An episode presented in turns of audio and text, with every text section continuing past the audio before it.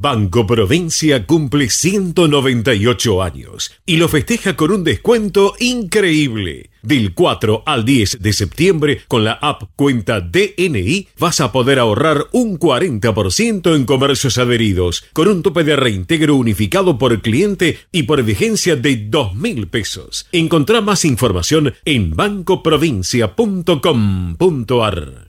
Estudia actuación en Timbre 4. Niños, adolescentes, adultos. Dirección Claudio Tolcachir. Informes en www.timbre4.com.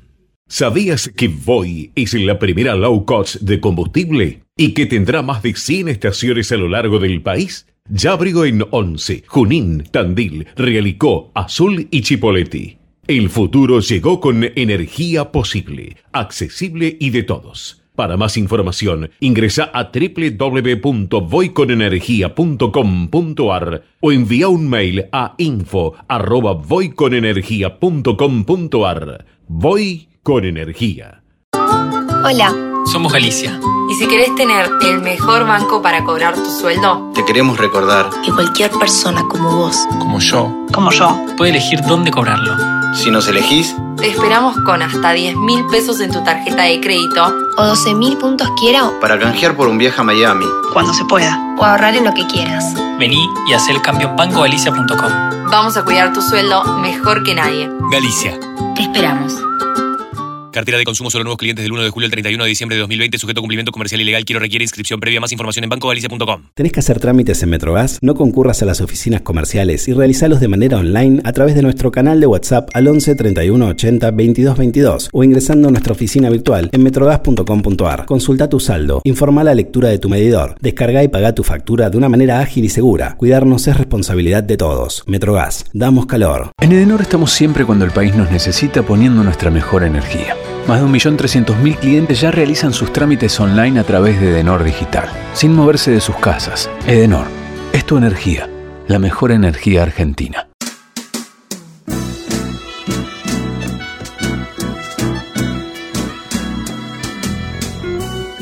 Entrevistas con los protagonistas de la política, la cultura, el espectáculo, la música y el deporte.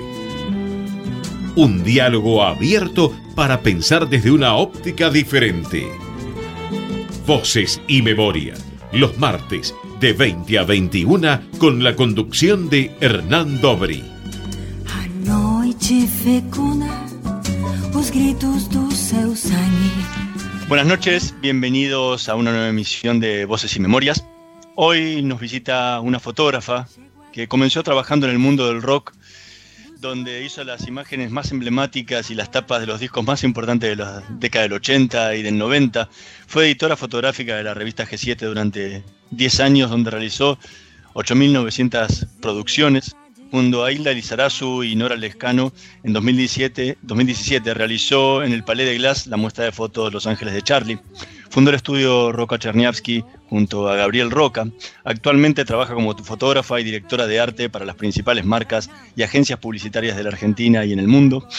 Publicó libros de fotografía como Corazón Argentino y Charlie, una biografía fotográfica, y su reciente autobiografía, Acceso Directo, Memorias de una fotógrafa del rock argentino de los años 80.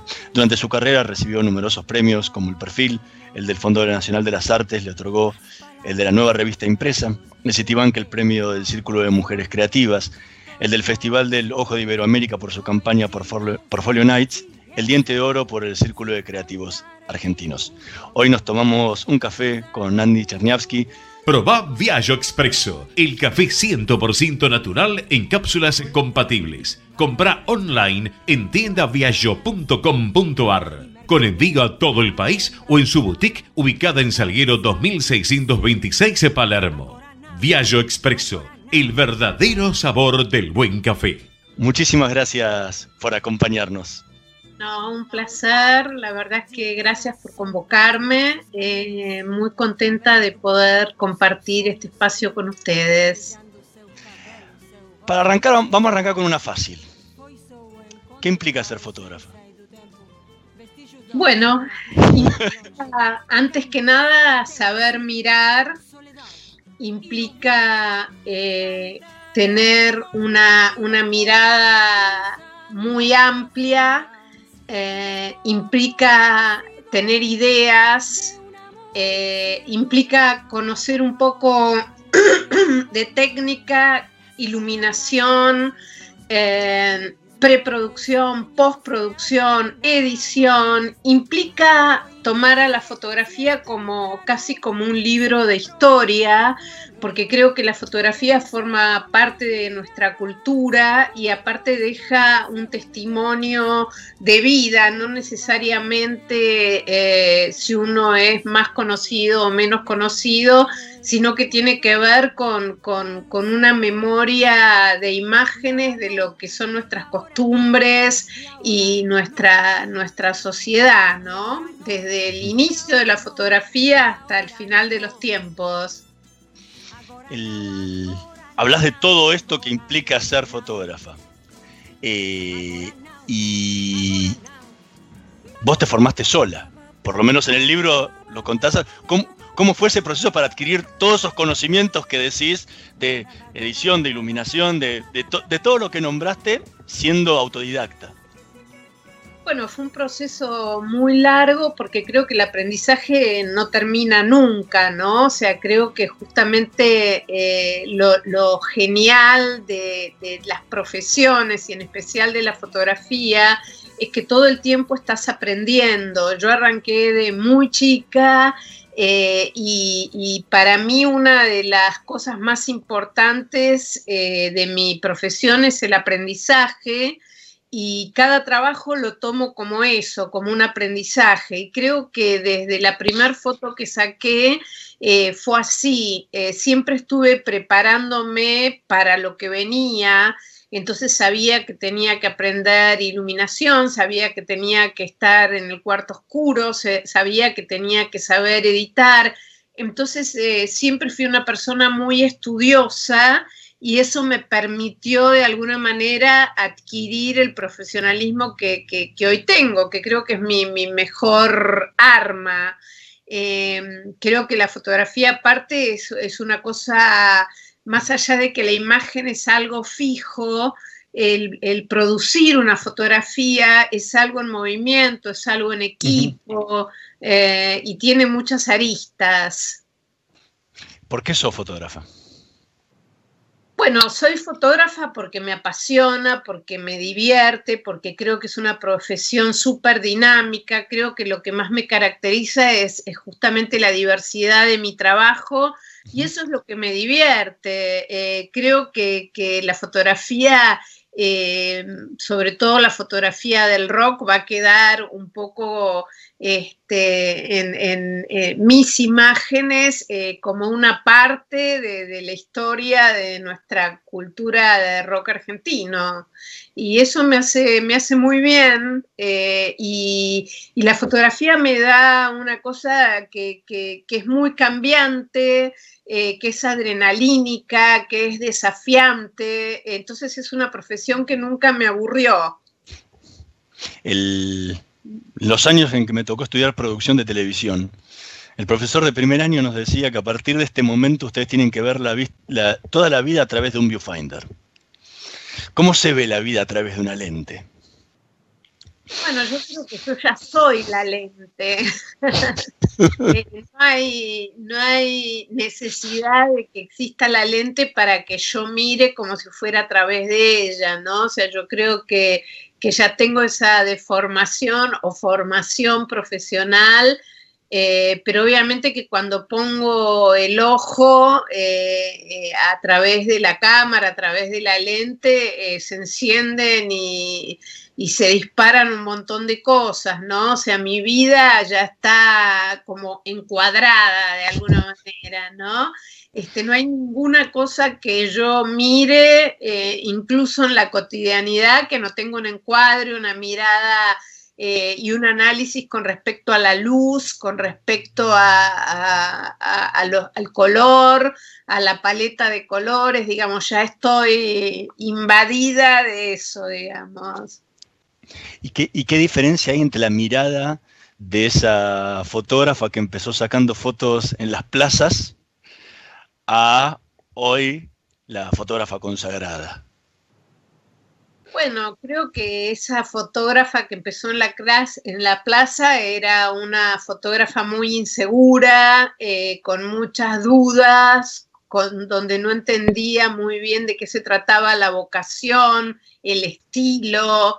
Eh, y, bueno, y creo que con los años este, eh, lo fue descubriendo y bueno, de alguna manera con todo ese aprendizaje y esa cantidad infinita de fotografías, hoy me considero una fotógrafa hecha y derecha, me considero una maestra, me considero una laburante de la fotografía y, eso me da, me, lo dio el recorrido, nada más y nada menos que el recorrido que hice y el haber este, tenido esa, ese interés, esa, esa gran eh, curiosidad eh, con la fotografía y hoy me siento súper segura para encarar cualquier trabajo y, bueno, nada, y como para escribir un libro como acceso directo, este, es lo que, lo que más feliz me hace, ¿no? Y en, lo, decís en el libro y lo, repetías recién acá, el tema del comienzo con la inseguridad. ¿En qué momento te sentiste fotógrafa? Bueno, me empecé a sentir fotógrafa cuando, lo digo en el libro, cuando Charlie me trae de regalo el libro de Annie Leibovitz, que por ahí debe andar. Este, pero bueno, yo creo que fue una gran construcción, ¿no? Eh, creo que cuando me alejé a finales de los 80 del rock y me empecé a profesionalizar en otros rubros y también cuando terminé mi sociedad con Gabriel Roca y me quedé sola, eh, de alguna manera, porque antes era el rock y después era Roca Charniaski. Y, bueno, y después tener que reinventarme y armar otro estudio. Y como que realmente en ese momento, obviamente que ya habían pasado más de 20 años, ¿no? Este, pero como dije antes, es una construcción. Cada día me fui sintiendo más fotógrafa, más profesional. Eh, y, cada, cada una de estas etapas fue como un hito en mi carrera que me hizo sentirme realmente más segura. Digamos, siempre fue como ir descubriendo, ah, hice una fotografía de pelo, puedo dedicarme a eso, hice una fotografía de eh, moda o de publicidad o de producto. Eh, tuve una etapa que hice la producción de muchísimos desfiles de moda en vivo, entonces cuando hice el primero ya sabía que iba a ser 100. Estamos conversando con Andy Charniavsky. Vamos a escuchar el primer tema que eligió para esta noche de Voces y Memorias, Funky, en la voz de Charlie García.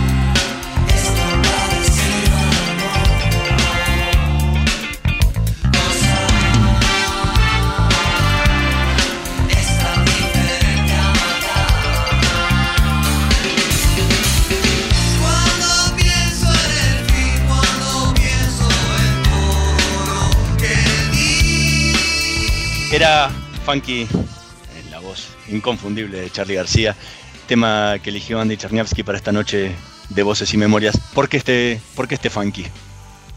Bueno, es un tema que me parece que que empieza como, como muy arriba, que te, que te hace levantar de la silla, eh, que por otro lado tiene un mensaje interesantísimo justamente en este momento de, cuarentena y de pandemia, eh, donde, donde creo que, que, no tenemos que parar eh, y que tenemos que, tratar de salir adelante con, las herramientas que cada uno tenga y bueno, es un tema que me, tira para arriba. Recién, antes del tema, eh, hablábamos del, libro que te regaló Charlie, que contás la anécdota eh, en, tu biografía de que te regala este libro y te sentís como graduada pero también decís algo interesante que Leibovitz te hizo entender que había que tener un estilo y que debía ser el de uno. ¿Cuál es el tuyo? ¿Cómo lo definirías? Bueno, me cuesta un poco definir mi propio estilo. De repente cuando miro todo mi, trabajo me doy cuenta que hay un estilo que tiene que ver con cierta prolijidad, que tiene que ver con cierta... Em, que tiene que más que ver con un estilo que viene de las ideas y no de la técnica, eh, que la técnica me permitió eh, de alguna manera encontrar las ideas, pero que básicamente creo que mi estilo tiene que ver con, las ideas. Eso es algo que desde el primer momento, cuando vi la fotografía de Annie Leibovitz, me di cuenta que la fotografía eh, que más me gustaba era la fotografía de las ideas y lo que a mí me apasiona es buscar eh, una idea para cada trabajo siempre que puedo, porque algunas veces este, eh, eh, la idea viene de parte de, otro que hace la dirección de arte o el cliente. Mm, pero me gusta esa investigación previa, me gusta decir, bueno, cuál va a ser la historia atrás de, la foto, ¿no? Y eso me, creo que me refleja un poco el estilo de mi trabajo. ¿Y cómo, cómo es ese proceso creativo? ¿Cómo trabajas? Bueno, siempre eh, que viene una propuesta de trabajo, antes incluso hasta de saber si, si voy a, hacerlo o no, antes de presupuestar, antes que nada, me, me imagino haciéndolo, sintiendo cuáles son mis capacidades, eh, empezando a, investigar sobre la persona o sobre la marca o sobre el producto eh, o sobre cualquier trabajo que tenga que hacer. Em, empiezo a ver qué cosas, qué historia tiene esa persona a nivel imagen o esa marca. Em, empiezo a construir eh, em, referencias con respecto a, lo que quiero, eh, a las herramientas que voy a necesitar, empiezo a buscar paletas de colores, empiezo a armar equipos de trabajo, a imaginarme locaciones o estudio. Eh, y bueno, creo que es toda una construcción y eso es lo que me divierte, la construcción, ¿no? Creo que esa es más mi, metodología trabajo y después todas esas este, ideas, compartirlas con el equipo y, ver también cuál es la evolución. Y también eh, cuando hay un cliente, hacer propuestas o cuando el cliente propone hacer yo una devolución al cliente hacer un diseño de lo que es la producción. Esas son cosas que a mí me hacen sentirme muy segura. Y después de, después de que terminado el trabajo, sos, sos de darle muchas vueltas hasta terminarlo, de pulirlo mucho, o, o decir, bueno, acá, terminó, lo hice, ya estoy conforme.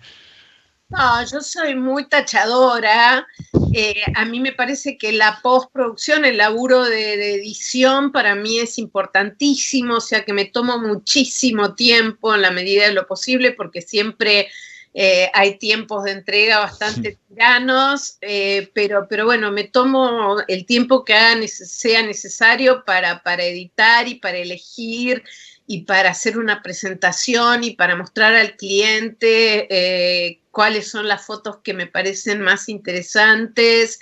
Em, y, con respecto a la postproducción, digamos, cuando, por lo general, cuando ya entro al, trabajo, a la toma, eh, ya sé un poco lo que voy a querer hacer o lo que cada persona necesita. Eh, a mí me gusta tomar las decisiones antes y no después. No soy eh, de los fotógrafos que, solucionan todo en postproducción, digamos, no me gusta que me cambien las cosas una vez que las pensé de una manera, ¿viste? Si elegí un color, quiero que sea ese el color y si lo iluminé así es porque quise esa iluminación. Así que voy como muy, muy segura a todo eso.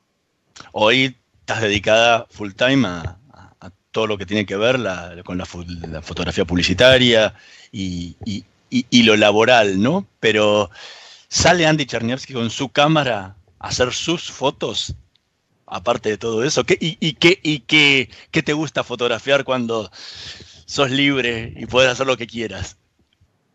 Bueno, eh, sí, digamos, a ver, como, como dije antes, soy una fotógrafa muy diversa, entonces hago moda, hago publicidad, hago tapas de discos, tapas de libros, de cine, de esto, del otro, o sea, si mañana tengo que fotografiar una docena de vasos, lo voy a hacer y le voy a poner toda la garra, eh, pero, pero bueno, fotografiar todos los días, siempre tengo una cámara en la mochila. Eh, me, encanta ir por el mundo y por la vida descubriendo las cosas que, a mí personalmente me llaman la atención y muchas veces son cosas un poco bizarras de la realidad muchas veces esas fotos este, me las guardo y no las veo, quizás es, eh, mi laburo profesional es la punta del iceberg de millones de otras cosas que no las ve nadie, pero porque yo soy una gran coleccionista de mis propias fotos, entonces este,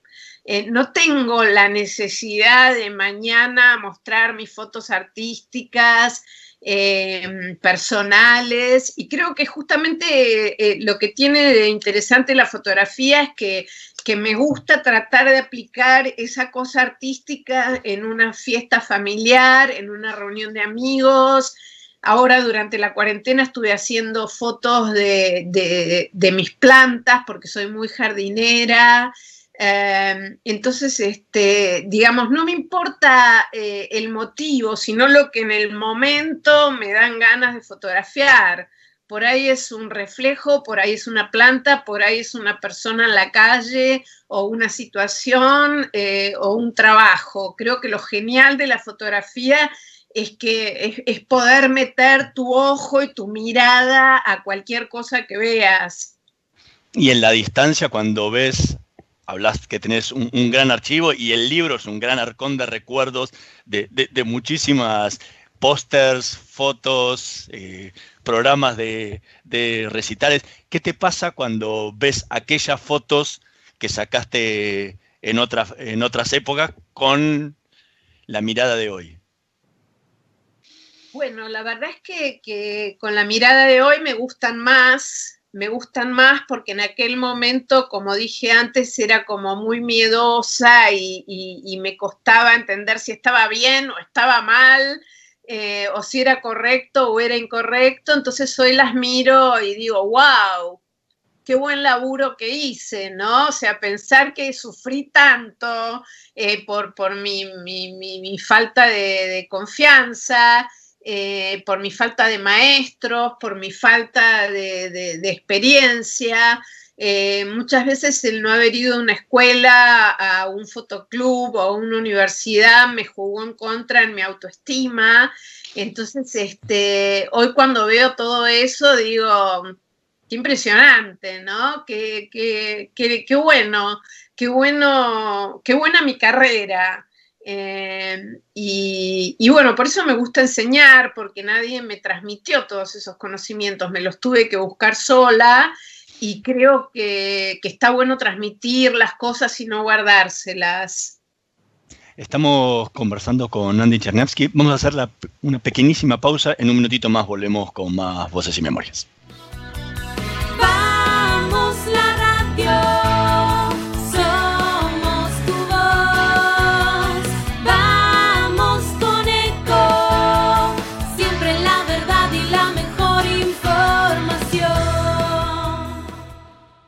Descarga gratis de tu celular la aplicación Ecomedios. Podés escucharnos en vivo, informarte con las últimas noticias y entrevistas en audio y video. Búscala y bajate la aplicación Ecomedios.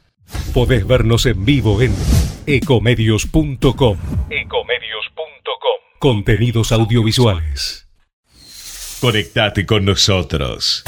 Contestador 5 254 2353. Voces y memoria. Una hora con los protagonistas de la política, la cultura, el espectáculo, la música y el deporte para pensar desde una óptica diferente.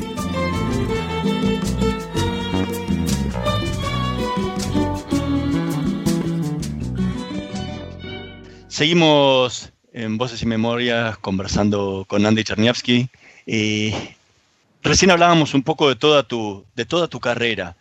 En el libro contás mucho de, tu infancia, o sea, más que nada de las vivencias de esa chica que estaba metida entre el Florida Garden, el Instituto de Itela, el Centro de Artes y Ciencias, entre lo que hacía papá, lo que hacía mamá, y sumado a, esa primera infancia con, el orfanato que tenían tus padres. Eh, ahora, tuviste una infancia totalmente disímil a la que tiene cualquier chico, porque te movías en mundos donde se movían adultos, no se movía un chico. Eh, ¿Cómo fue esa, infancia que, disentía con, con todos los tus pares eh, con los que compartías el colegio, etcétera? Eh, dura, fue muy dura. La verdad es que fue una infancia bastante triste. Eh, mm, por ahí mis viejos eran muy, qué sé yo, extravagantes. quizás eso me, me, hacía sentir un poco solitaria. Eh, pero bueno, siempre tuve mis amigas, siempre tuve mi grupo de, la cortada donde vivía en Vicente López, cuando nací. Eh, siempre eh, eso fue como, como un, salvavidas, ¿no? los amigos y, la familia que uno se va construyendo siempre fue mi, mi, cable a tierra. Y, la verdad es que, bueno, qué sé yo, salvando eso, eh, bastante bien la remé. Pero fue una infancia muy complicada, muy, muy difícil eh, y una adolescencia también como, como eh, muy, muy traumática. Me, me da un poco de tristeza cuando vuelvo a leer el libro me cuesta esa parte eh, y, bueno, y tampoco quise ahondar mucho, muchas cosas quedaron afuera porque tampoco quería que sea un bajón. ¿Y con qué soñaba esa chica? Con, con una familia, con ser normal, básicamente con ser normal. Yo no tenía eh, todo eso, no tenía esa contención familiar, no tenía ese apoyo, no tenía la normalidad de comer en una con una familia sentados en una mesa eh, y soñaba con eso, con ser normal, era lo único que, me, interesaba en la vida.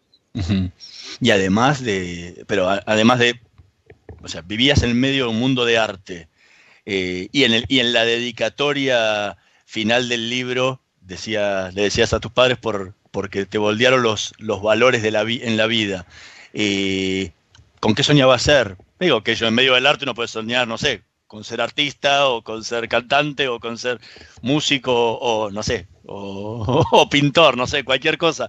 ¿Con qué, con, con, qué te, con qué veías vos cuando estabas ahí asomada por el teatro? No, no, en ese momento no soñaba con ser artista, no soñaba con nada, soñaba con, con tener una vida tranquila, que no lo era para nada, soñaba con que, con que mi vieja me diera bola, eh, soñaba con, esas cosas, no tenía, eh, no miraba mucho hacia el futuro, sí quería trabajar, sí quería eh, tener mi propia plata, eso más en la adolescencia, ¿no? más bien durante toda la época del Centro de Artes y Ciencias quería estar ahí y me hacía muy feliz estar en el, en el teatro de mi viejo, eh, en los teatros, pero no tenía grandes sueños, eh, era muy enamoradiza, eh, estaba con la cabeza en, otros, en otros lugares, digamos, todavía no en la profesión. yo siempre digo que la fotografía me encontró a mí y no yo a la fotografía, ¿no? Este, aunque después eso se fue mezclando, eh, no, no, no tenía un sueño o un deseo específico con respecto a la profesión, más bien estaba confundida. En una, frase que me llamó mucho la atención en, el libro fue cuando contás que tu, que tu mamá se va a España eh, y, que, y que tu papá también estaba en OTI y después también se, se va del país y, vos con tu hermano se quedaron siendo dos adolescentes solos en Argentina. Y que después, bueno, trágicamente tu hermano se va a España y termina falleciendo en un accidente y te quedaste absolutamente sola en una Buenos Aires convulsionadísima. Eh, ¿Cómo impactó eso después en tu personalidad, en tu vida? y me, costó mucho remontar todo eso. Es una parte muy, muy dura de mi historia eh, y mucho más dura de todo lo que cuento pude eh, bucear y, poner en el libro.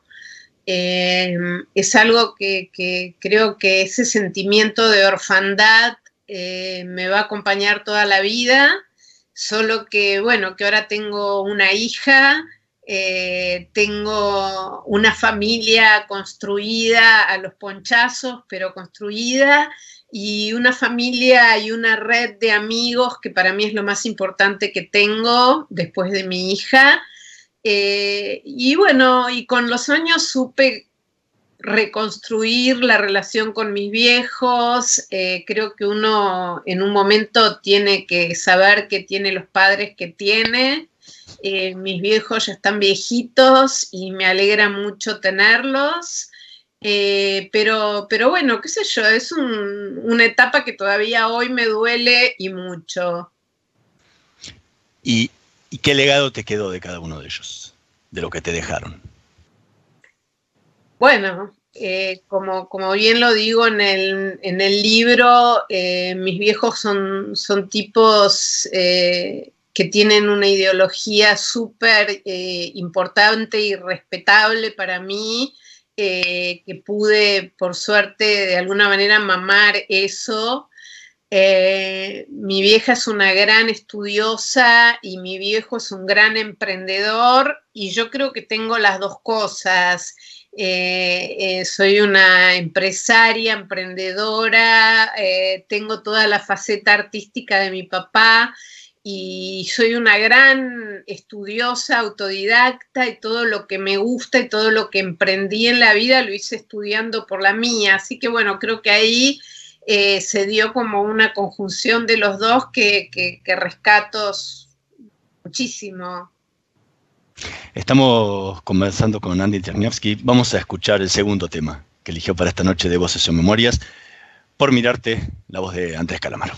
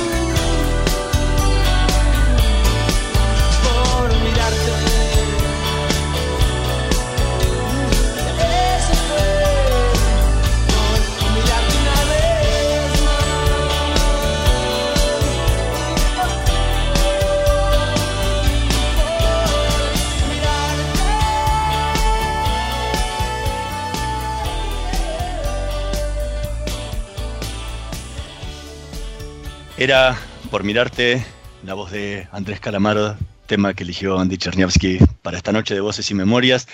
¿Por qué este dentro de tantos temas que te unen, Andrés Calamaro?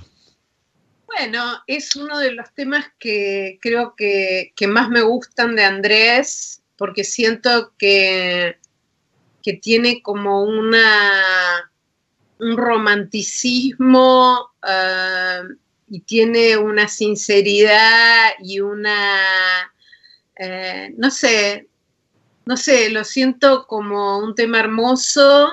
eh, quizás no es de los más conocidos de Andrés, pero sí es uno de los que más me gustan a mí. Eh, y bueno, por eso me encanta ese tema. Algo que me llamó la atención y vinculado con, con Andrés en, los comienzos de la, de la relación de ambos, que en el libro decís que, que te dio una familia, porque él venía de una familia eh, muy, bueno, una vida muy familiera, eh, de comer los domingos en familia, etcétera, y como que eso a vos te dio, te dio la posibilidad de tener una familia. ¿Cómo, cómo fue eh, eso?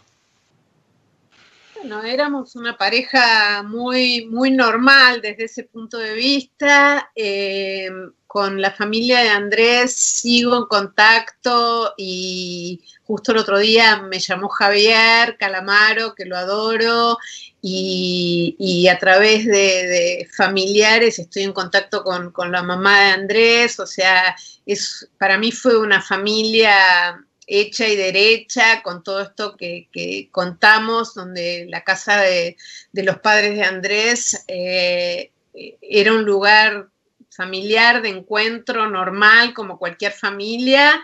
Y para mí que yo no tenía la mía acá eh, era muy importante. Así que siempre fue un ancla fue un lugar donde los padres de Andrés eh, fueron mis padres y, y, bueno, y su familia, mi familia, así que hermoso, los mejores hay, recuerdos.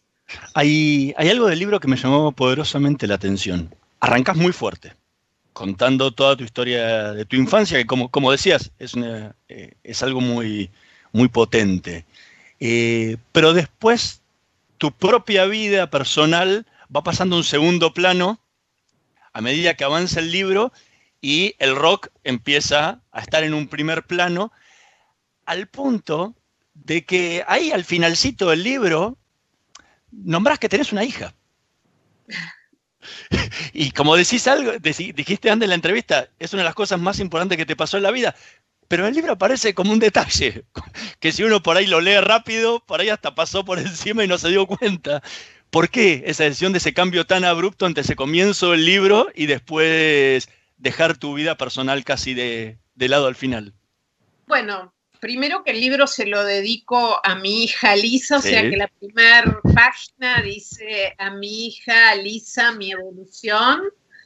Eh, segundo, que son memorias de una fotógrafa de los años 80 y mi hija nació en el 93. Eh, tercero, y lo repito en todas las notas que, que me hacen, si ella no, no me hubiera eh, insistido en la escritura de este libro, no lo hubiera hecho. Eh, y para terminar, ella fue la primera persona que leyó el libro y sin su aprobación tampoco lo hubiera hecho. O sea, Lisa está presente en todos mis trabajos, siempre me aconseja, siempre eh, fue una fanática del rock, una nena que, que- que nació escuchando a los Twists, a los abuelos, a los Beatles.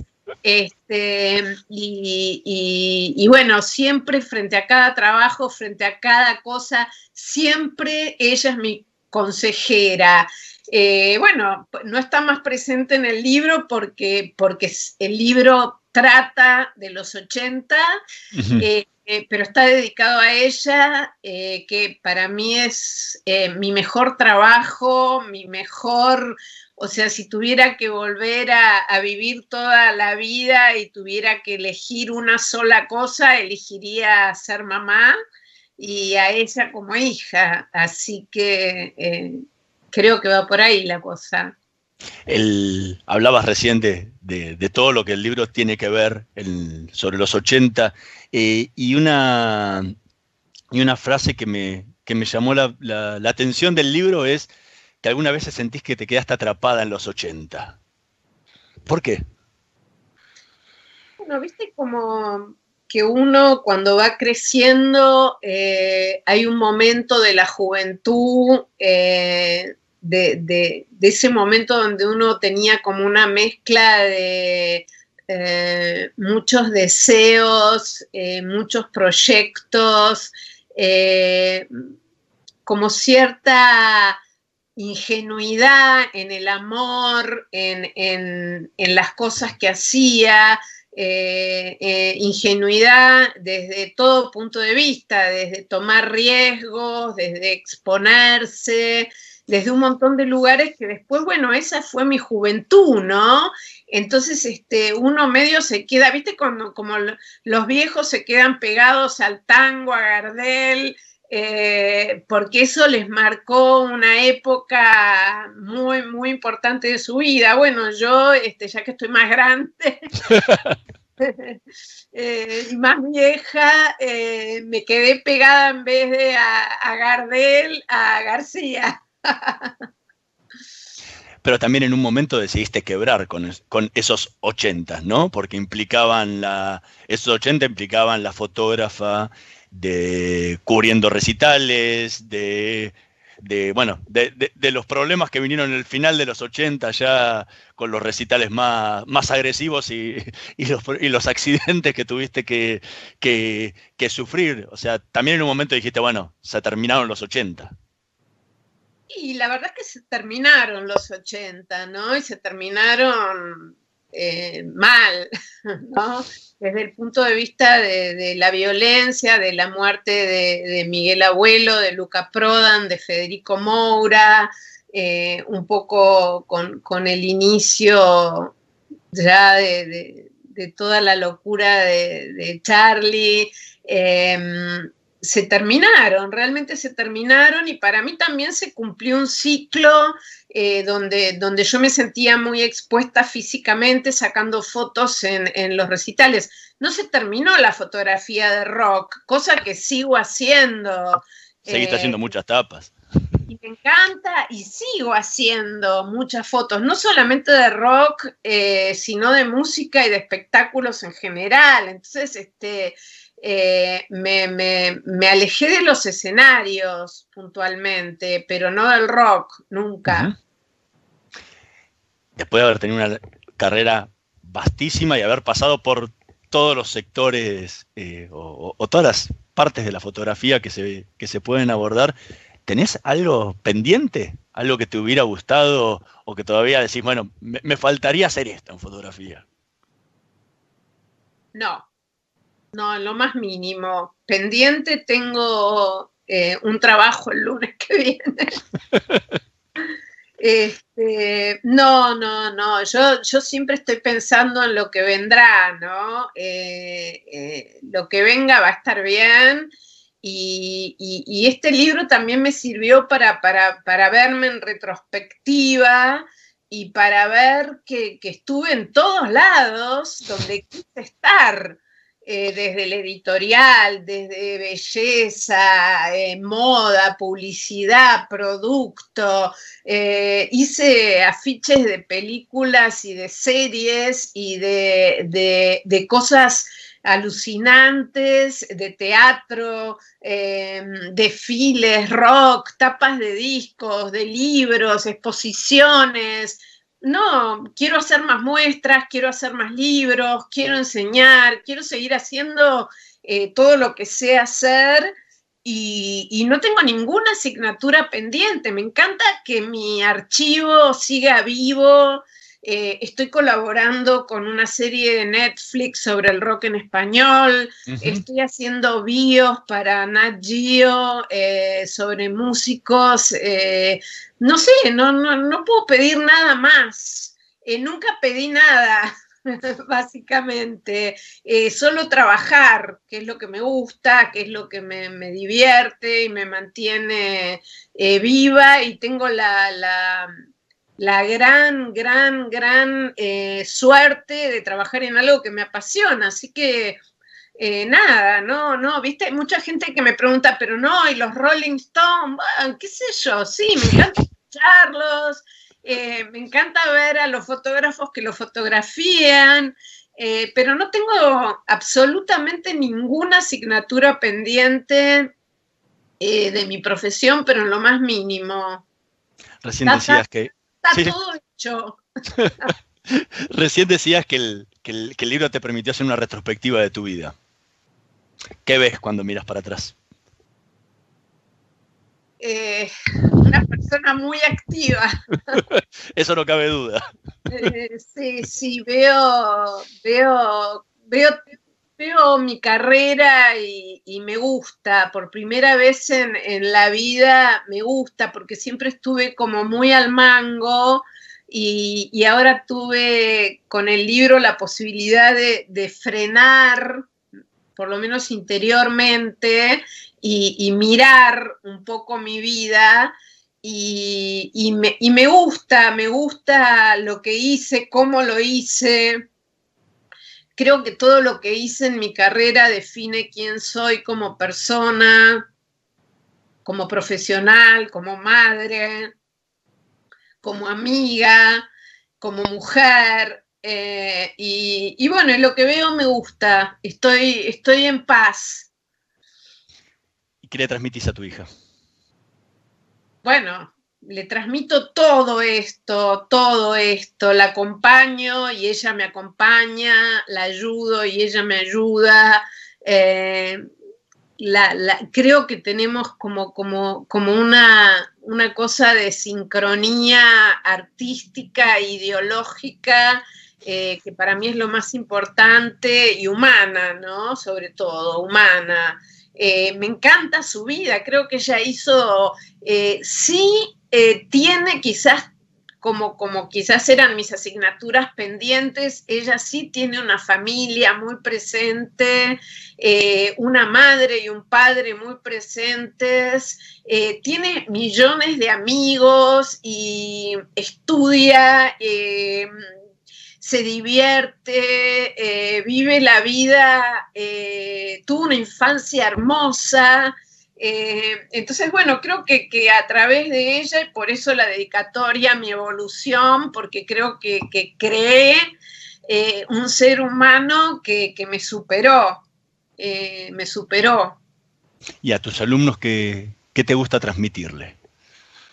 Bueno, me gusta transmitirle todo lo que no te enseñan en ningún lado, lo que a mí me hubiera allanado el camino terriblemente si alguien me lo hubiera dicho, me lo hubiera enseñado. Hay cosas que solo se aprenden con la práctica, pero que muchas veces eh, los fotógrafos o los maestros eh, o, las carreras o las escuelas, no sé cómo quieras llamarlo, eh, no lo transmiten, que tienen que ver con cosas prácticas de la profesión, como cómo armar un presupuesto, eh, eh, cómo son los derechos de imagen, eh, cómo, cómo, pensar una idea, de dónde vienen las ideas, cómo buscarlas, qué está bien y qué está mal.